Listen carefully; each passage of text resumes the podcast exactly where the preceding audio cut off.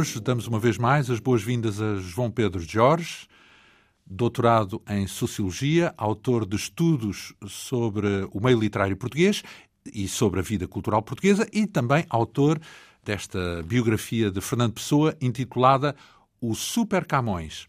É uma edição Dom Quixote com mais de 900 páginas.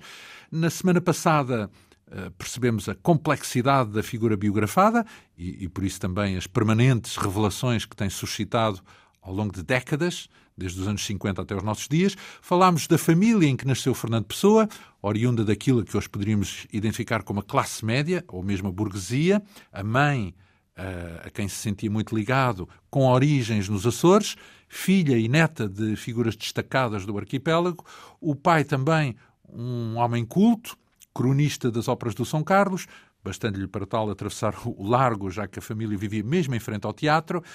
Eh, houve mais duas figuras da família a quem Fernando Pessoa se ligou: a avó, na fase final da vida sofreu de distúrbios mentais, e o tio, que depois da morte do pai, quando Fernando Pessoa viajou para a África do Sul com a mãe, com o objetivo de se juntarem ao padrasto, hum, esse tio terá tido um convívio muito próximo e bastante estimulante com o pequeno Fernando, ele era criança, uma vivência cheia de fantasia e com pendor para a efabulação, já que o intuito do tio era, sobretudo, distrair o pequeno Fernando da morte do pai e do irmão. Fernando Pessoa chega a Durban, na África do Sul, onde ao longo de vários anos se destaca como um aluno excepcional. Ele escreve os primeiros textos em inglês, mostrando logo nessa altura um talento absolutamente notável, mesmo no contexto dos ingleses que frequentavam a escola portanto, digamos, à escala do país, ou se quisermos da região, era, era uma colónia inglesa. Eh, em toda a África do Sul, Fernando Pessoa destacou-se a ponto de ser premiado pelas autoridades eh, que lhe ofereceram a possibilidade de ingressar no Reino Unido nas universidades mais prestigiadas, em Oxford ou em Cambridge. Só que esse destino acabou por ficar pelo caminho eh, porque uh, Fernando Pessoa não cumpria um requisito de ordem burocrática e esse problema explica de resto porque é que ele acabou por vir parar e ficar em Lisboa depois dos anos que viveu na África do Sul, em vez de chegar ao Reino Unido. Ele veio a Lisboa para estudar, uh, nessa altura já sem a mãe ou uh, sem o padrasto por perto. Como é que foram esses primeiros tempos de Fernando Pessoa no regresso a Lisboa? O Fernando Pessoa, portanto, chega, vem da África do Sul, como disse bem, uh, chega a, a, Portugal depois de uma longa viagem transatlântica, aquelas viagens que demoravam pelo menos um mês, uh, e chega a Portugal, a Lisboa, em 1905, uh, eh, e chega a Portugal e nunca mais sairá de Portugal, diga-se de passagem, porque Fernando Pessoa, mesmo em Portugal, viajou pouco, ficou sobretudo em Lisboa, Uh, viajou a algumas terras uh, de Porto Alegre, terá ido a, a, também a Tavira visitar uma familiar, porque havia uma parte da família que era de Tavira. Mas não voltou a sair do país? Nunca mais saiu do país, embora tivesse ideias, tivesse projetos, sobretudo de ir para a Inglaterra. Uh, pensou muitas vezes em ir para a Inglaterra, até mesmo depois porque os irmãos dele, que viveram na África do Sul, até muito depois do Fernando Pessoa deixar a África do Sul, quando os irmãos regressam, depois vêm para Lisboa com a mãe, mas depois, passado pouco tempo, vão viver para a Inglaterra. E durante esse, durante, até ao fim da vida, o Fernando Pessoa pensou várias vezes em ir à Inglaterra, ir para a Inglaterra, inclusive até às vezes com a insistência dos irmãos para deixar Lisboa e ir para a Inglaterra.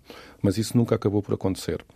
Mas, portanto, o Fernando Pessoa chega a Lisboa em 1905, chega com a sua educação vitoriana e puritana, não é? De, com a sua educação inglesa, do sistema de ensino inglês, e chega vivendo uh, da mesada, de uma mesada que o padrasto e a mãe lhe davam, que lhe enviavam da África do Sul, e foi viver uh, primeiramente para Pedroços, para a casa das tias-avós, onde também vivia a avó Dionísia, a que sofria de demência, e aí é curioso porque nessa casa, onde ele já tinha passado alguns tempos na infância, ele recupera aí uh, um, dos, um dos jornais manuscritos que ele tinha inventado, sobretudo quando veio cá aos Açores durante um ano, durante uma licença do padrasto, enquanto viviam na África do Sul. Aliás, ano esse que deu origem ao tal problema burocrático que impediu que ele ganhasse o prémio. Por ter é? saído da África do Por ter Sul saído durante, durante um, um, ano, sim. durante a licença do padrasto. Não foi contínuo e como não foi contínuo. Como não foi contínuo, porque ele foi desclassificado. Foi desclassificado, exato.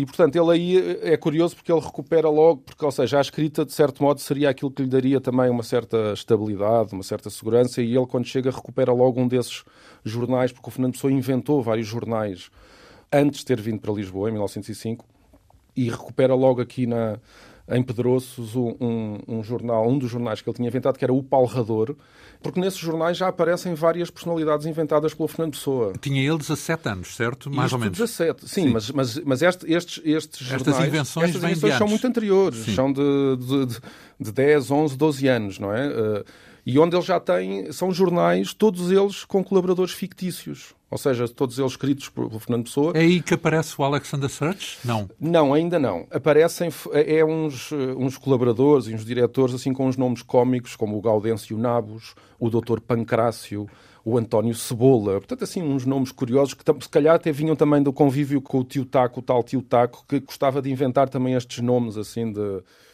Bom, mas ele, entretanto, depois de viver em Pedroços, muda-se para, para, vem para o centro de Lisboa, para a casa da tia Anica, portanto, a irmã da mãe, que também terá uma importância grande na vida do Fernando Pessoa. Ela veio para Lisboa, ela vivia em gradurismo em, em, em, nos Açores, e quando em viúva vem para Lisboa, e o Fernando Pessoa vai viver para aí, para a casa da tia Anica, e onde vai conviver também com os seus primos direitos, o primo Mário, que também vai ter uma importância grande na, na, vida do Fernando Pessoa, e a prima Maria.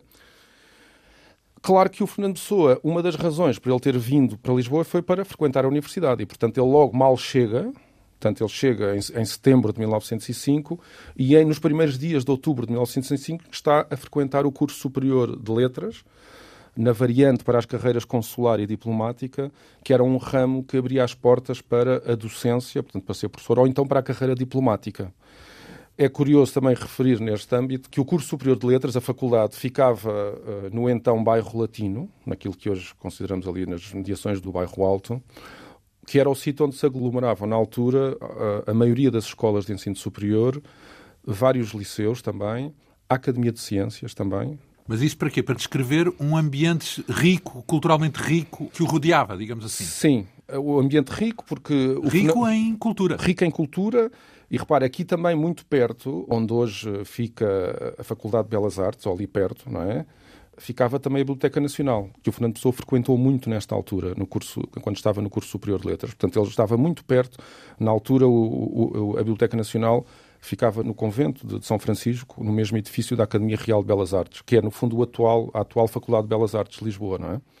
Portanto, não é a Biblioteca Nacional do Campo Grande, não é? Certo, claro. As pessoas podem pensar que ele ia, ia ao Campo Grande à Biblioteca Nacional, não, mas não. Ainda não, estamos não. longe ainda. Estamos longe disso. E, e nós percebemos um bocadinho deste ambiente da, do Fernando Pessoa, sobretudo a partir do diário que ele escreveu nesta altura, um diário ainda escrito em inglês, um diário íntimo, que ele começa a escrever em março de 1906, portanto ele uh, começa a frequentar a universidade em outubro de 1905 e em março de 1906 está uh, a escrever um diário íntimo, ainda em inglês, onde vai registando uma série de factos associados aos estudos na faculdade, às suas leituras na Biblioteca Nacional, uh, aos seus projetos literários também, aos livros que comprava nas livrarias, também à falta de dinheiro, aliás, falta de dinheiro que o levou a planear vender a sua coleção de selos. Refiro isto porque é curioso, porque o Fernando Pessoa fazia, era colecionador de selos, portanto era filatelista, coleção que vinha, que ele trouxe da África do Sul mas também fala de uma coisa uh, que é importante, que era dos seus passeios pela cidade de Lisboa. Ele é, muitas vezes nesse diário os passeios que ele dava a pé na cidade de Lisboa, aquilo que ele chamava uma vagabundagem por obsessão, e, sobretudo, passeios com um amigo da faculdade, que se tornaria também muito importante na vida de Fernando Pessoa, chamado Armando Teixeira Rebelo. E o Armando Teixeira de Rebelo, eu digo que é uma figura importante, porquê? Porque era um colega de curso dele, e o Armando Teixeira Rebelo era também uh, anglófono, ou seja, tinha tido uma educação inglesa também. Tinham algo em comum, digamos assim. Tinham algo em comum, ou seja, o Armando Teixeira Rebelo tinha estudado em Pretória, na África do Sul, e, portanto, naturalmente, estas duas pessoas juntaram-se, colegas de curso, não é? Perceberam que tinham aquela afinidade. Uhum. E o Fernando Pessoa, nesta altura, costumava passear muito com o Armando Teixeira Rebelo. É um nome que vai surgindo sempre ao longo da vida do Fernando Pessoa. E, aliás, eles foram, eram tão próximos que o, o, o, Teixeira Rebelo, quando se casa, convida o Fernando Pessoa para padrinho da sua primeira filha, a Sigma. É? E o Fernando Pessoa era um frequentador também da casa da mãe do Armando Teixeira Rebelo, que ficava ali na Rua da Imprensa Nacional, onde o Fernando Pessoa ia a umas festas porque estava lá a Jenny, que era uma, uma senhora da família que estava a ficar para solteirona, mas tinha mais ou menos a idade do Fernando Pessoa e diz que o Fernando Pessoa teria tido um fraquinho por esta Jenny, que por isso iria também a essas festas uh, em, casa, em, casa, da mãe do, do, do Teixeira Rebelo. E pronto, neste diário nós vemos também que uh, percebemos também coisas engraçadas, que é o pessoa faltava muitas vezes às aulas. Isso quer dizer que se desinteressava das aulas ou que tinha um dia a dia um pouco. Eu julgo que sim desinteressava, por vezes desinteressava-se, por vezes porque estava doente, porque não pessoa nesta altura tem, tem muitos, também se percebe no diário que tinha muitas maleitas, que ficava muitas vezes doente em casa. E aliás, neste diário, uh, referindo há pouco a questão de Inglaterra, ele logo logo em 28 de março de 1906, no diário, ele já aparece a referir o projeto de viagem à Inglaterra. Mas diz que, e isto, aliás, esta referência é curiosa e eu trouxe-a para aqui porque ele diz a certa altura: não tenho dinheiro, há que arranjá-lo. Primeiro tem de ser operado. Circuncisão. De nada servir a países estrangeiros sem ter remediado esse mal. Ou seja, isto é curioso porquê? Porque aparentemente o Fernando Pessoa considerava o estrangeiro como um sítio onde a vida sexual seria mais intensa, não é? Seria e naquela altura pensava-se que a circuncisão podia melhorar o desempenho sexual.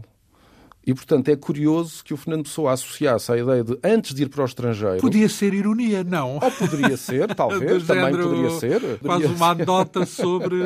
poderia, talvez, poderia. Sim, poderia. Hum. Mas pronto, mas sobretudo o que nós vemos neste diário, que é o diário já de um jovem intelectual, não é altamente culto, vemos várias. Uh, Podia ser um lado provocador, é o que me está sim, a ocorrer sim, numa sim, vida de poderia, estudante, dizer, ah, tenho que ir conquistar umas, umas inglesas, se calhar tem que não, fazer é circuncisão e tal. Não, é verdade, tem razão. Nós muitas vezes temos tendência a, a levar à letra... a levar estas informa essas informações, levá-las demasiado a sério Sim. e interpretá-las de uma e forma ter sido uma coisa simplesmente quase uma andota. Uma é? ironia, ou assim, não é? Uma piada, quase. Sim, sim, sim. Mas, eh, aliás, isso aí é, é curioso porque mostra bem, e continuamos aqui nesta tentativa, e este livro procurou sempre fazer isso, de contrariar esta ideia de que o Fernando Pessoa era um indivíduo altamente soturno, sempre muito angustiado. Porque o Fernando Pessoa, de facto, era um tipo divertido.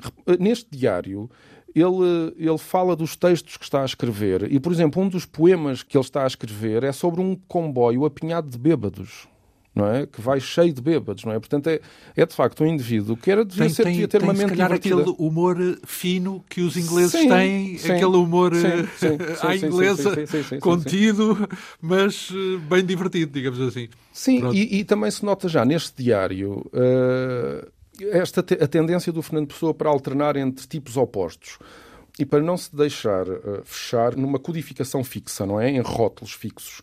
Porque ele, neste diário, nós vemos que ele de repente escreve um ensaio contra a pena de morte e depois, passado pouco tempo, escreve um ensaio a favor da pena de morte. Então, mas também, mais uma vez, a história da ironia do género. Tanto posso ser um como o outro, como o seu oposto? Exatamente, sim um bocadinho Exatamente. sofista, se quisermos, sim, no sentido sim. de defender o que era é, é esta ideia de que um exercício. Sim, é esta ideia de que o, o, exercício intelectual mais importante que nós podemos fazer é tentarmos colocar nos sapatos dos outros, não é?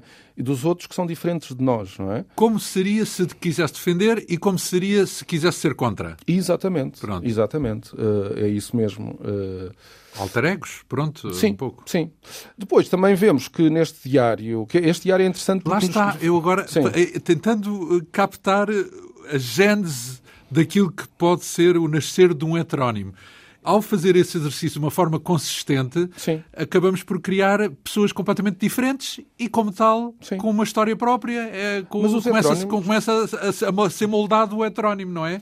Com esse exercício Sim. de o alter, o outro, não é? Outra pessoa. Mas os heterónimos são precisamente isso. É, no fundo, levar ao extremo as ideias que nos surgem muitas vezes, que é e se eu fosse como aquela pessoa? Sim. E se eu fosse aquela pessoa que é completamente Sim. diferente de mim? Pronto, e depois é? tivesse um nome próprio, uma história própria, uma, pronto, pronto o poder ser muitos, não é? Exatamente, sim. Pronto. Ou seja, isso é levar ao extremo, esse é um exercício, que é um exercício que nós fazemos quase cotidianamente, não é?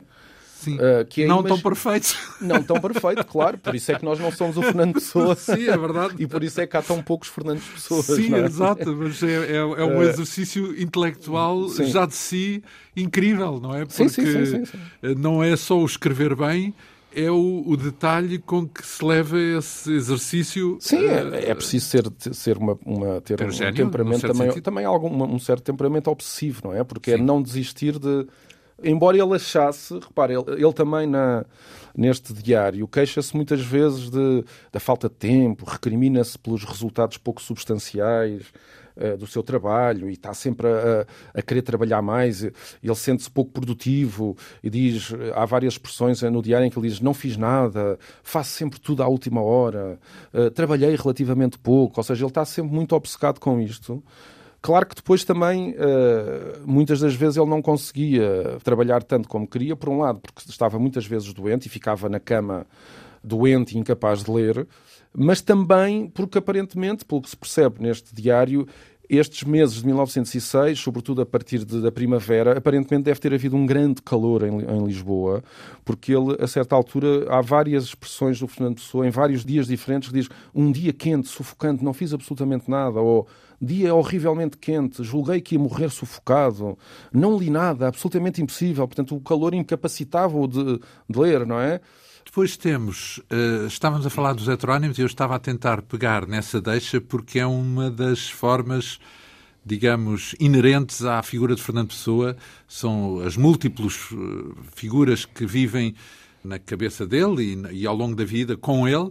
Por isso é que estava a, a referir a Alexander Sturges, porque a ideia que eu tenho é que o Alexander Sturges é um dos primeiros, mesmo que não tenha a complexidade que os outros mais conhecidos heterónimos têm, Sim. acabou por ser um, um, exercício porque teve uma certa consistência, certo? Sim. Alexander Sturges, o heterónimo do homem que podia também enlouquecer, lá está, que podia ser desvairado, e ele aparece mais ou menos nessa altura, porque uh, nasce na África do Sul, certo? Exatamente, e vem com sim. ele para Lisboa, digamos assim, o Alexander Sturges. Antes de falar no Alexander Search, é curioso ter, eh, porque a palavra heterónimo de facto é, é, é, é talvez um dos termos mais que mais se identificam com Fernando Pessoa, e há uma razão para isso. É que uh, heterónimo foi uma palavra inventada pelo Fernando Pessoa. Ou seja, antes do Fernando Pessoa não havia a palavra heterónimo. É? E depois veremos mais tarde que o Fernando Pessoa também tinha uma, um traço da sua maneira de ser, que era o traço de inventor. O Fernando Pessoa era, também foi uma espécie de professor pardal. Portanto, a pessoa inventou jogos, inventou coisas, uh, sistemas de publicidade, inventou também sistemas de transcrição de textos, uh, coisas que não existiam na época, não é? E ele também, na verdade, mas a invenção que o tornou mais conhecido foi a palavra heteronimia, que é uma palavra que deriva do grego e significa outro nome, não é? E, portanto, uh, de certo modo, em bom rigor, os heterónimos são outros nomes. São nomes diferentes, mas paralelos que coexistem com o autor propriamente dito. Porque o heterónimo não é um nome falso. Ou seja, uh, enverdar pelo caminho da heteronimia não significa, não deve ser confundido com uma tentativa de esconder também a sua verdadeira então, identidade. É uma parte de. É, é uma parte de. Ou seja, não se trata de esconder a identidade. Trata-se, pelo contrário, de revelar mais. Mais é? uma casca da cebola. Exatamente. Isso mesmo. Mas então, este primeiro, digamos assim, primeiro grande heterónimo, que é o Alexander Search, que já vem da África do Sul e que o acompanha uh, nesta transição da África do Sul para Portugal, e repare, Alexander Search, Search, o pesquisa. apelido já nos diz alguma coisa, não é? Procura, busca, pesquisa. E no fundo, o Alexander Search é aquele heterónimo que revela o adolescente Fernando Pessoa debatendo-se com uma excessiva ou invulgar maturidade intelectual para a sua idade. Ou seja, eh, que, já, que está desfasada da sua ainda, de certo modo, imaturidade biológica, não é? O Fernando Pessoa tem... Portanto, o Sérgio é um adulto, é isso? É, um é adulto. de facto, é como se fosse um adulto em corpo ainda de adolescente, hum. não é? Mas, de qualquer modo, o Sérgio representa também os sentimentos típicos de quem está uh, prestes a transitar para a idade adulta em que nós nos colocamos interrogações como quem sou eu, que tipo de pessoa me define, qual é a minha razão de ser, qual é que é a coisa mais verdadeira e honesta que posso dizer acerca de mim próprio, não é? Voltando ao fio do que lhe aconteceu em vida, Sim. porque ele vem para Lisboa, depois há um ano em que a família vem de férias uh, uh, a Portugal e que acabou por ser Sim. também importante, não é? O que é que acontece uh, quando a família chega em 1907 a Sim. Lisboa? pouco tempo depois de, de estarem em Lisboa, o padrasto e a mãe do Fernando Pessoa sofrem uh, outro desgosto trágico, porque a filha Maria Clara, que tinha apenas dois anos e apesar de ter sido sempre uma, uma criança saudável, morre com uma septicémia. Portanto, morre em Lisboa e, portanto, pela terceira vez, a mãe do Fernando Pessoa perde um filho e uh, a família tem de novo este desgosto. É também um momento em que o Fernando Pessoa começa cada vez mais a desencantar-se com, uh, com o curso, em que está, sobretudo, preocupado com as questões relacionadas com a loucura, com o facto de estar a enlouquecer, com o facto de ser um tipo altamente autoconsciente, uh, desinteressa-se cada vez mais do curso. No primeiro ano ele já não tinha tido qualquer aproveitamento curricular, faltou aos exames finais, uh, em parte porque esteve doente. Uh, no segundo ano aconteceria a mesma coisa, também não teve aproveitamento escolar. Uh, Más mas... notas? Não, não eram mais notas, não eram mais notas, era falta, faltava aos exames. Uh, faltava aos exames uh, e no segundo ano do, do, seu curso isso teve também a ver não apenas com o facto de faltar às aulas, por causa de muitas vezes por estar doente, mas por uma outra razão relacionada com o ambiente político da época, que era uh, portanto, um, um contexto político carregado de uma energia antimonárquica, e em 1907, ainda durante a estadia da, da família do Pessoa, do padrasto e da mãe, durante essas férias em que, que vieram a Portugal, dá-se uma greve académica grande em Portugal, que deriva do facto de uh, o Presidente do Conselho de Ministros, o João Franco, ter decretado uma série de medidas, uh, nomeadamente com a introdução da censura, da perseguição à imprensa, da prisão de, de opositores, uh, etc., que fez com que os estudantes se sublevassem e aderissem em massa à greve. E isso, como é óbvio, desestabilizou uh, E qual era aulas. o ponto de vista já agora do Fernando Pessoa sobre essa matéria? Ele deixa isso expresso? Deixa, deixa isso expresso, porque o Fernando Pessoa, uh, aliás, uh, deixou-se envolver muito por este ambiente de conflitualidade política, contrário à monarquia. O Fernando Pessoa, nesta altura, é um fervoroso republicano, anticlerical, eh, de tal maneira que ele, nesta altura, escreve uma carta ao Prior dos Mártires contestando o seu batismo católico, não é? Contrário ao facto de ter sido batizado sem, sem lhe terem perguntado, o que aliás nunca poderiam fazê-lo, porque tinha sido, foi batizado ainda bebê. Mas, portanto, ele tenta contestar o seu batismo católico e recusar e rejeitar esse batismo. Mas eh, no sentido de ser ateu, de se assumir como ateu, é isso? Ou tem a ver mais com a Igreja, com a instituição Igreja? Tem a ver, sobretudo, com a Igreja, com a instituição Igreja. O Fernando Pessoa, a certa altura, considera a Igreja Católica como uma das grandes responsáveis pela, eh, pela decadência uh, da cultura ocidental e, sobretudo, em Portugal. Não, é? não está em questão a crença dele? portanto, digamos, a fé? Não, o Fernando Pessoa nunca teve fé. Não se revela como um crente, é isso? Não, não se revela como um crente uh, nem no catolicismo, nem em qualquer outra religião. Ateu? Ou não se pronuncia sobre isso?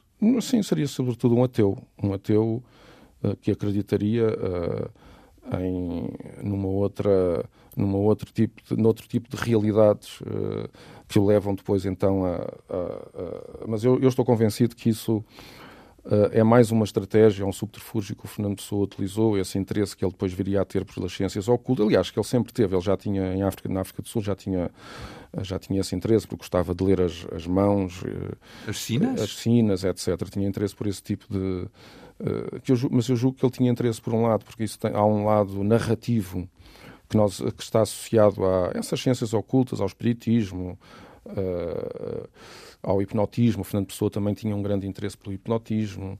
Uh, Já fazia cartas astrológicas? Não. Uh, cartas astrológicas propriamente ditas, julgo que não.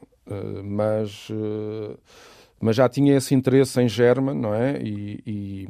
Mas eu julgo mais uma vez que esse era um interesse, esse interesse pelo ocultismo, por essas ciências ocultas, uh, pelo hermetismo, etc., e pela cabala, pela, pela, por essas seitas, eu julgo que tinha, tinha que ver com a, com, lá está, com aquela sua vontade de contrariar uh, um discurso demasiado intelectual e que tenta, no fundo, encerrar a realidade de uma forma coerente e sistemática Portanto, num sistema. Antirracionalista, é? digamos assim. É uma tendência para. Sim, ele era, ele era, ele era um, um, racionalista uh, antirracionalista, digamos assim. Uh... Essa relação difícil com a Igreja teve alguma sequência, porque ele uh, conseguiu essa tal descolagem do batismo, digamos assim, quando escreve. Eu não, não, não, eu não conheço qual é que foram os resultados práticos deste, desta carta. Uh, eu julgo que foi sobretudo uma manifestação de intenções, mas eu desconheço uh, se houve uma resposta propriamente oficial. Uh, o que se sabe é que o Fernando Pessoa, nesta altura, escreve várias coisas contrárias à, à monarquia, contrárias em relação à Igreja Católica, sempre continuou, continuou sempre a vida fora a ter um discurso altamente crítico, crítico da, da instituição católica, sobretudo, não é? Sobretudo da instituição católica. E, da... e, na política implicou uma opção pela República, porque ele viveu nesse período onde a República fazia o seu caminho, não é? Uh, os republicanistas, digamos assim, conspiravam contra a monarquia ele identificava-se com os republicanos? Sim, nesta fase identificava-se, mas depois vai, o, mais tarde vem a repudiar esse republicanismo, deixa de ser um, um crente na, na República. Uhum. Mas, de qualquer forma, neste ambiente de, de, fins da monarquia e provavelmente influenciado pelo ambiente, ambiente académico, foi, uh, foi um feroz uh, antimonárquico uh, e, aliás, referiu há pouco aquele, aquele heterónimo que, que ele criou já pouco antes do fim da, uh, da monarquia, nos primeiros meses de 1909, o Joaquim Moura Costa, que era um, digamos assim, uma personalidade fictícia que ele uh, criou uh, como um indivíduo antimonárquico, anticlerical, um poeta satírico, que era, no fundo, uma, um heterónimo que ele criou, digamos assim, com o objetivo de fustigar os padres e os reis Uh, e, e, portanto, nesse sentido, uh, o Fernando Pessoa, neste, neste período, é, é, um, é, um, feroz republicano e vem, como disse, a renegar completamente esse, esse republicanismo uh, posteriormente. Esta, talvez, nesta altura, também seja importante, tenha sido importante a influência. De, de, um familiar, não direto, mas um, um tio Uh, digamos assim, um, um, tio adotivo, digamos o assim. irmão do padrasto. O, irmão do padrasto, justamente. Uh, o Henrique Rosa, é? que uh, quando ficou decidido que, que o Fernando Pessoa vinha estudar para, para Lisboa, o padrasto, o João Miguel Rosa, escreveu ao irmão, Henrique Rosa, pedindo-lhe que apoiasse o enteado. esse general Henrique Rosa era um, era um militar, não era? Um engenheiro de pontos, Uh, tinha na altura, ainda não tinha 60 anos, tinha à volta de 57, 58 anos. Uh, tinha, era um tipo que tinha combatido nas guerras da África e que se reformara muito novo por razões de saúde. Diz que tinha contraído uma doença viral nas colónias. E, e era, uh, foi um indivíduo que teve uma grande influência no Fernando Pessoa. Era um, era um intelectual extremamente curto, era, era um tipo que tinha umas, uns longos bigodes espetados nas pontas, era também um solteirão e considerado também um indivíduo uh, excêntrico, uh, que passava muitas vezes dias seguidos na cama a ler. Uh, e quando não, quando não estava, dias que quando não desaparecia e se encerrava na penumbra do quarto a ler uh, livros das mais diversas temáticas, depois, uh, quando saía da sua casa enorme no Príncipe Real, onde vivia sozinho, rodeado de muitos livros e também de muitas garrafas, porque era um grande bebedor, uh, o Henrique Rosa oscilava para o outro extremo e era um, um, um, tipo muito convivial, não é? Gostava de sair à rua, era um boêmio, era amigo da bebida, como disse. Uh, também era um tipo muito atento às novidades literárias, também um, um tipo que, que, tinha muito relacionado no, no, entre os intelectuais da época e os homens de letras, portanto, privava com o Teixeira de Pascoais, por exemplo. Uh, e, aliás, o Fernando Pessoa conheceria o Teixeira de Pascoais em casa do, do general uh, Henrique Rosa. Então, mas isso no sentido de que foi uma pessoa que acabou por uh, introduzir Fernando Pessoa num certo clima, num certo ambiente ligado também à cultura, não é? Sim. E conheceu pessoas, inclusive, através desse tio Uh, este tio que este tio não este este este irmão do padrasto este tio tio tio adotivo digamos Sim. assim uh, facto apresentou, introduziu nestes, nestes ambientes intelectuais e literários da época e também o terá, aliás, influenciado uh, no seu no anticlericalismo e anti-realeza, e anti, uh, digamos assim. Porque o Henrique Rosa, ao contrário do seu irmão, do padrasto Fernando Pessoa, uh, era fascinado por estes novos movimentos políticos, o socialismo, o anarquismo, o republicanismo, e nesse sentido ele também poderá ter influenciado o Fernando Pessoa desse ponto de vista.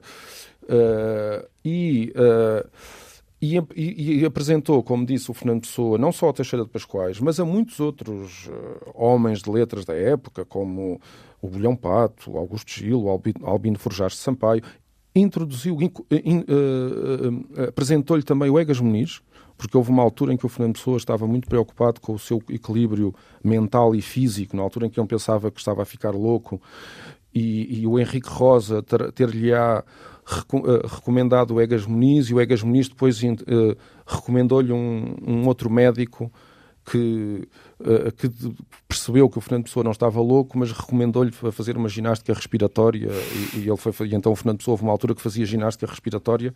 Mas que e, tinha a ver com a loucura, é isso? Com o facto do Fernando Pessoa estar obcecado com a loucura, não é? Por ser com a loucura e a genialidade, não é? Porque o Fernando Pessoa, a certa altura, quer dizer, percebeu que seria talvez um gênio, digamos assim, e, e, e, esteve muito interessado por estas questões, as ligações entre a, entre a genialidade e a loucura, eh, e, é preciso ter em conta que isto era uma época, esta época do, do, do, princípio do século, era uma época que estava muito marcada por este tipo de literatura que associava a, a genialidade à loucura, não é? Uh, e a loucura, ou seja, e esta loucura nos artistas não era uma coisa mal vista, não era, não, não era desprestigiante. Uh, aliás, o Fernando Pessoa, nesta altura, um dos livros que leu foi um livro sobre a loucura de Jesus Cristo, não é? Uh, Uh, e, e, porque a loucura nos artistas estava associada à criatividade, à autenticidade, à capacidade de ver outras realidades, outras verdades que as outras pessoas não conseguem sim, ver. Originalidade também, no fundo. E originalidade, sim. E além disso, este Henrique Rosa ainda por cima também, ah, e, e apresent, não só apresentou uh, o Teixeira de Pascoais, por exemplo, como também, curiosamente, apresentou o Fernando Pessoa a um poeta que também uh, importante para o Pessoa, porque o Pessoa, que o Pessoa admirava muito, que foi uh, o Camilo Peçanha, não é? Que era um funcionário colonial em Macau, o Fernando Pessoa, que, que, que, veio, quando veio a Portugal, onde, em que deixou temporariamente as suas concubinas e os seus cachimbos de ópio, porque o Camilo Peçanha era um, era um, um consumidor de ópio, e, e, o, e, o, Henrique Rosa apresentou o Fernando, o, o Fernando Pessoa ao Camilo Peçanha numa mesa do café suíço, Uh, e aliás, o, o, Peçanha, nessa altura, recitou alguns dos seus poemas, porque o Peçanha tinha esta característica que é o Peçanha raramente passava os seus poemas para o papel. Era um poeta que, os, que declamava os seus poemas e nunca os punha Sabia no papel. Os de cor. Sabia-os de cor e normalmente eram os amigos e os admiradores que, quando o ouviam a recitar os poemas, escreviam. E aliás, se nós hoje em dia temos poemas do Camilo Peçanha, é porque alguém os escreveu. Porque alguém os escreveu, porque se fosse pelo Camilo Peçanha não, teria, não conheceríamos praticamente nenhum poema do Camilo Peçanha. E o próprio Pessoa, a, a certa altura, deixou-se fascinar também muito pelo Camilo Peçanha. E ele diz mesmo, a certa altura, eu conhecia de cor quase todos os poemas de, do Peçanha, não é? Uh, e tentou, aliás, procurou publicá-lo e também projetou uh, mais tarde, quando criou a revista Orfeu, no número 3, que nunca acabou por sair, mas se tivesse saído esse número 3, uh, eh, iria incluir poemas uh, do Camilo Peçanha. Além disso, este Henrique Rosa também era poeta, não é? E, portanto, e também escrevia, escrevia poesia. E, portanto, havia aqui, havia, nestes anos houve, de facto, um... Eles almoçavam juntos, o Pessoa e este, digamos assim, poeta general, ou general poeta, uh, almoçavam muito, iam, iam, uh, conviviam muito nos cafés Pode com ter outros. contribuído decisivamente, num certo sentido, para a evolução, a, a, formação, vá. Porque estamos a falar de um Sem dúvida. com que idade? Uh, com estamos aqui anos. com 18, 17, 18, sim, por essa idade. E também terá provavelmente contribuído, também não só desse ponto de vista intelectual, mas também de um ponto de vista porque também terá introduzido o Fernando Pessoa no consumo de álcool, não é? Porque porque que virá a ser relevante, é isso? Que... que virá a ser relevante depois na vida do Fernando Pessoa. O Fernando Pessoa era um bebedor excessivo, não, não, não, não, talvez não se possa dizer que era um alcoólico padrão, uh, padrão mas, uh, mas era um bebedor Abusa, excessivo. Abusava. Abusava da bebida E, e, e, a bebida, aliás, estaria depois na origem da sua morte também, não é? As complicações derivadas da, do consumo de, de excessivo de álcool. Mas a verdade é que o Pessoa e o Henrique Rosa eram vistos frequentemente eh, nas tascas e nos restaurantes de Lisboa a conversar durante horas sobre os mais desvairados assuntos e sempre com uh, uma ou mais garrafas de vinho, com aguardente, com cálice de aguardente, uh, e, e, e, frequentando as tertúlias e as boémias, uh, e muitas vezes, aliás, quando depois dessa boémia noturna ainda iam acabar muitas vezes as conversas para a casa do, do, do, do general Henrique Rosa então, no Centro Real. E o Fernando Pessoa vivia nessa altura de quê? Porque eh, passando os dias assim, eh, ele não estudava, já tinha desistido do curso? Não. Não, ele, entretanto, quando a família uh, volta para, para a África do Sul, pouco depois o Fernando Pessoa uh, desiste do curso. Por porque, aliás, por desinteresse. Por desinteresse uh, desinteresse era um curso de... Qual era o curso? Era, o curso? era um curso de letras uh, que dava depois acesso à carreira, à docência, Professor. à carreira diplomática e... Portanto, ele, ele, desiste do curso neste ambiente agitado da, da ditadura de João Franco, uh, dos finais da, da, monarquia. Ele desiste uh, do curso e, e, e, Tem subsistência? Bom, eu, como disse antes, eh, ele tem uma, uma, uma mesada, não é? Recebia uma mesada regularmente do, do padrasto e da, e da mãe. Uh, depois, uh, ele, quando, quando, quando tem 18 anos, morre uh, a avó Dionísia, que lhe deixa uma herança Uh, isto é preciso dizer que o Fernando Pessoa, ainda pouco antes da avó morrer, ou seja, entre a desistência do curso e a morte da avó, o Fernando Pessoa consegue o seu primeiro trabalho, o seu primeiro emprego numa, uh, numa casa comercial, porque o Fernando Pessoa, na África do Sul, quando, depois das férias passadas nos Açores, e antes de fazer aqueles tais exames em que ele foi muito bom aluno e teve ótimas classificações, foi estudar para uma escola comercial onde aprendeu contabilidade e todas as técnicas comerciais. E, e ele, a certa altura, quando desistiu o curso, percebeu que talvez pudesse retirar alguma, alguma vantagem, não só desse treino em contabilidade e em gestão, e, e, como também dos seus próprios conhecimentos em inglês e francês, que não eram assim tão habituais na época. Ser bilingue e ser fluente em inglês era quase como ter para um curso. Comércio, não é? isso? Para... para o comércio. E então ele percebeu que provavelmente era por aí que eh, que ele teria alguma hipótese, não é? Visto que tinha desistido do curso. Então, a traduzir também, é isso? Num escritório onde pudesse traduzir. Sim, sim onde, onde a correspondência, correspondência com... comercial. Portanto, com... das empresas estrangeiras que sim. escreviam para uh, as empresas portuguesas, não é? Com os, nos seus negócios. O patrão é? respondia em português e ele traduzia para inglês.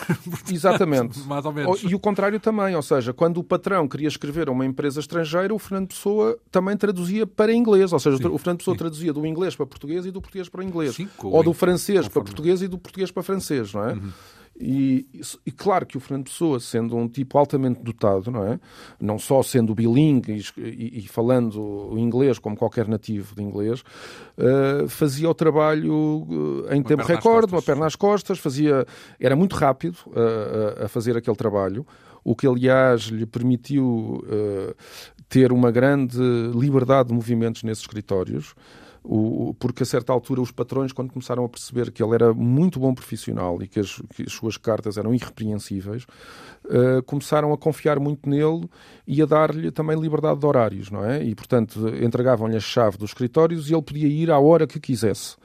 E isso também uh, vai ser uma das características depois na, da obra do Fernando Pessoa, é que muitos desses textos foram escritos nestes escritórios onde ele, porque ele despachava uh, o seu trabalho. E o resto do tempo? E depois o resto do tempo aproveitava ou para ir para as, para as tertúlias e para os cafés, ou então, sobretudo à noite, aproveitando o silêncio da madrugada em Lisboa, da Baixa de Lisboa, e aproveitando não só o silêncio, e aproveitando não só o teto desses, desses escritórios, mas também as máquinas de escrever e o papel que existia nesses escritórios.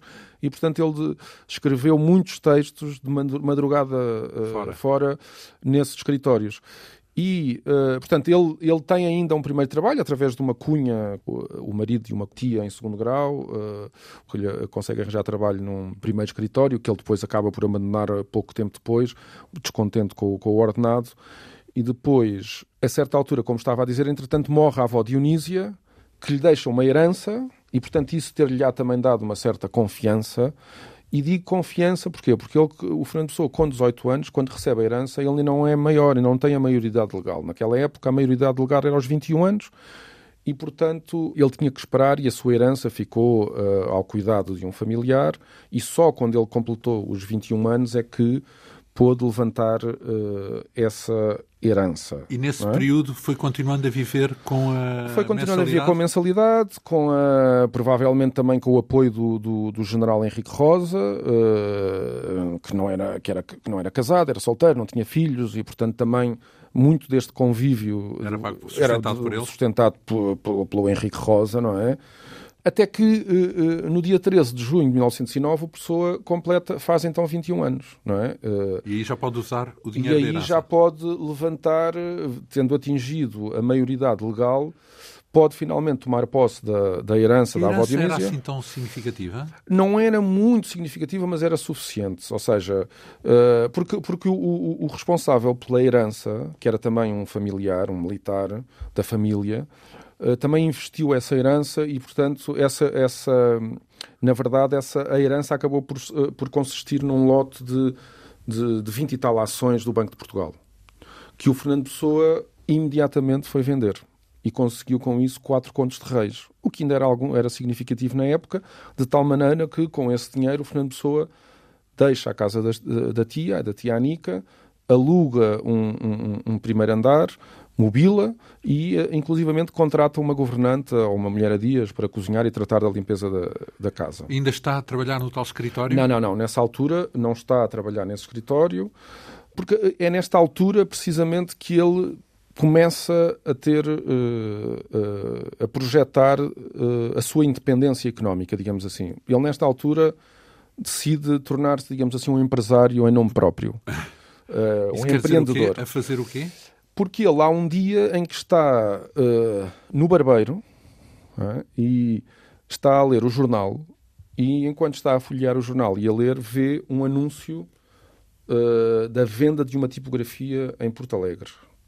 E ele vê ali uma oportunidade de negócio e pensa que o dinheiro da sua herança poderia ser uh, utilizado a comprar as máquinas dessa tipografia que estavam à venda, não é? Não necessariamente para as coisas dele, certo? Ou seja, imprimir não no sentido de editor, passar a ser um editor. Passar a ser um editor, mas também para publicar as suas coisas, não é? Ele, ele quis montar uma editora, não é? Para publicar outros autores, por exemplo, o Camilo Peçanha, nesta editora que ele cria, que é a Ibis, uh, onde ele pensa publicar outros autores, mas também os textos que já, já tinha escrito e que pensava ainda escrever, não é? E, portanto, ele, uh, em agosto, estamos a falar em agosto de 1909, ele lança-se nessa sua primeira iniciativa empresarial e vai a Porto Alegre para comprar essas máquinas da tipografia Uh, e assim conquistar uh, a, a, sua suposta independência Autonomia, financeira, sim. literária e, e aliás, ele dessa, dessa, dessa ida a Porto Alegre há uma, há uma carta uh, muito divertida que ele escreve, ainda em inglês, também para o amigo Teixeira Rebelo, o Armando Teixeira Rebelo, portanto, o ex-colega de, de, curso superior de letras, onde ele diz, uh, onde ele no fundo confessa que está uh, bêbado, não é? E que escreve sobre então... o efeito. Não, ele diz a certa altura uh, poucos momentos de concatenada atividade mental não desassistida dos fumos carnais da bebida alcoólica, nada mais, nada menos do que vinho, não exclusivo a esta localidade, a minha alma sentiu com um suspiro mental a necessidade de dar expressão do seu presente estado e tendências a um cérebro amigável como o teu. Depois ele diz, a certa altura, diz, Porto Alegre é um lugar em que tudo quanto um forasteiro pode fazer é cansar-se de não fazer nada. Pronto, e depois vai por aí fora, diz o vinho é bom, embora não, não daqui, creio, mas é decididamente alcoólico. Uh, pronto, e, e, entretanto ele manda vir as, uh, as, as, máquinas da tipografia, são desmontadas, são embaladas. Para Lisboa. Para Lisboa, não é? E, e então ele monta uh, esta empresa Ibis, tipográfica e editora, não é? E isto e é curioso este nome Ibis, porque não, não, é um nome qualquer, porque aliás tudo no Fernando Pessoa tem, tem, qual, tem um qualquer significado, nunca é feito ao acaso. A Ibis era uma ave que o Fernando Pessoa terá visto na África do Sul. não é? porque, era, porque é uma ave que para onde migram, migram uhum. no inverno, sobretudo, e repara, a zona de Durban é uma zona que tem muitos pântanos e muitos ribeirinhos, lagos, estuários, pastagens que a certa altura inundam. Os é? ecossistemas ideais, como hoje Sim. se poderá dizer, Sim. para essas aves, não é? Esta, esta ave é uma ave que se caracteriza por patas longas e por um bico longo e curvo. Uh, e costuma, é uma, uma ave também costuma ser avistada pousando num só pé, pousada num só pé. E digo isto porque o Fernando Pessoa, uh, eu na semana passada referi aqui o caso da sobrinha, Uh, e o Fernando Pessoa nas, uh, gostava de brincar com a sobrinha imitando esta postura da ave. Com é? um só pé, com um só pé e, e com, o bico sim, curvo, fazia esse tipo de brincadeiras, não é? Imitar a Ibis. E, aliás, uh, o nome Ibis também aparece muitas vezes na correspondência com a Ofélia. Mais tarde. Aliás, ele, ele, aliás trata mesmo pela minha Ibis, a minha e, e, esta, esta ibis... Ave, ave, do paraíso, digamos assim, num certo sentido. Sim, Portanto, da... sim mas era, é, uma ave, é, uma, é uma ave que tem muita simbologia, era é considerada a ave sagrada no Egito, que é também considerada a inventora do alfabeto, uh, atribui-se-lhe a invenção da, também dos números, da geometria, da astrologia, dos, dos jogos de azar, e daí a, a ibis ser também a, a, a, ave patrona, patrono dos, dos astrónomos, dos contabilistas, dos mágicos, dos curandeiros e dos encantadores. Portanto, é uma ave então, cheia de cumpria os requisitos todos, digamos sim, assim. Sim, cumpria, Faz bem sentido. Uh, cumpria, sim. Esta uh, era...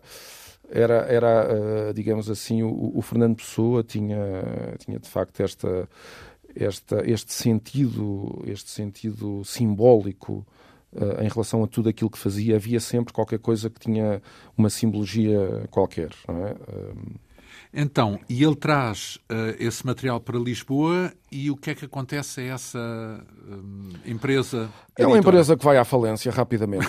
e assim se esfuma a herança da avó Dionísia e, portanto, o Fernando Pessoa volta outra vez aos seus trabalhos na, nos escritórios de, nas firmas comerciais. Não um... fica frustrado com essa falhança? Sim, sim, fica frustrado, fica bastante frustrado, mas aliás é um, essa frustração vai ser uma coisa que o vai acompanhar pela vida fora, porque ele vai, vai constantemente envolver-se em, em projetos comerciais que acabaram sempre por frustrar. Porque o Fernando Pessoa também procurou ter este sentido prático da vida, procurava ter um sentido prático da vida, não é? E era um tipo que tinha ambições comerciais e empresariais, não é? era um empreendedor. Mas um aí sem sucesso nessa matéria, não é? Aí sem grande sucesso, não, sem grande sucesso, de facto. Então, ele volta para o mesmo escritório onde estava ou tem outro? Não, não, não. Ele, o Fernando Pessoa depois vai, vai, vai estar em inúmeros escritórios. Uh, aliás, o, há, há, há, alguns livros que... Há um, um poeta português chamado João Rui de Souza eh, que tem um livro onde precisamente que é sobre esta vertente da, escriturário? Da, escriturário, é só sobre isso. O António Mega Ferreira também tem um outro livro sobre, sobre esta vertente de escriturário ou de tradutor de, de firmas comerciais do Fernando Pessoa e são contabilizadas dezenas, dezenas de escritórios, dezenas. O Fernando Pessoa passou por dezenas de escritórios e por vezes trabalhou, chegou a trabalhar em três escritórios ao mesmo tempo, ou seja, ele traduzia para três escritórios ao mesmo tempo. Já agora só uma nota final, porque estamos a chegar ao fim desta nossa jornada. Para a semana, claro, e até adivinhamos muito mais do que para a semana, vamos continuar a seguir este fio de meada porque ele hum, está nesse momento a viver, o país está a viver momentos uhum. decisivos, não é? Porque Sim. a monarquia termina, ao regicídio, uh, ele tem alguma relação, uh, ele verifica, tira alguma conclusão do regicídio e, da, e do início do, do regime republicano? Não, não, não, não retira, não retira daí, quer dizer, de, de, um ponto de vista muito concreto, não, de um ponto de vista ideológico, eu julgo que talvez esse, esse momento o tenha, tenha sido talvez o primeiro momento que, em que ele uh, terá começado a se calhar a afastar-se desses ideais republicanos, não é? Talvez des, descontente, se calhar, com, com, com o exagero que foi esse, esse assassinato, esses assassinatos, não é? Regicídio. Nessa, é curioso, nessa altura, só para uh, referir um aspecto, que é, é, é ainda nesta altura ele eh, quando ele ainda é muito antimonárquico, ele a certa altura intervém numa, numa polémica sobre as colónias uh, e sobre o cacau em São Tomé, onde, onde ele. Porque na altura houve uma polémica em que os ingleses E estamos a falar das empresas, sobretudo de chocolate, uh, como a Cadbury's, a famosa Cadbury's, ah, não é? Já havia que era que compravam, compravam o cacau a São Tomé e Príncipe, não é? E, e, a certa altura houve uns jornalistas ingleses que foram a São Tomé, e, eh, São Tomé e Príncipe e revelaram que, apesar de ter sido abolida a escravatura em Portugal, continuavam as condições de trabalho em São Tomé, nas colónias, continuava a ser trabalho de escravo. Não é? E o Fernando Pessoa intervém brevemente nessa polémica, num texto que acabou por nunca ser publicado, mas ele tem, ele tem um ponto de vista muito subtil em relação a isso, em que diz, não, Portugal não é um país uh, escravocrata, não é esclavagista, não é? Por uma simples razão. Quem é, esclavo, uh, quem é esclavagista é a monarquia. Porque nós não vivemos numa democracia. Portanto, o povo nunca foi ouvido sobre isso. E, portanto, não se pode dizer que o povo português é esclavagista. Porque o, o, o regime, o regime monárquico não representa o povo português, não é? Então é era uma... outra forma de criticar a monarquia. sim, era uma forma de criticar a monarquia, sim. De optar pela República. Enfim, é, é, apenas uma ponta de meada, porque tudo o que há de muito importante, ou de mais relevante, ou até talvez de mais conhecido sobre o Fernando Pessoa, ainda está por uh, vir nesta narrativa, nesta biografia. Eu recordo que uh, estamos a abordar a biografia de Fernando Pessoa intitulada O Super Camões, com a assinatura do nosso convidado, João Pedro Jorge, a quem agradeço esta disponibilidade para vir aqui. Já se percebe que é semana após semana, por causa da riqueza deste, desta, desta figura universal, da cultura universal, da cultura portuguesa também, claro, bem entendido. Vamos uh, marcar encontro para a semana. Muito obrigado pela vinda à Rádio Pública. Esta quinta essência teve hoje o apoio técnico de Leonor Matos, produção, realização e apresentação de João Almeida. Nós regressamos dois a oito dias. Bom fim de semana.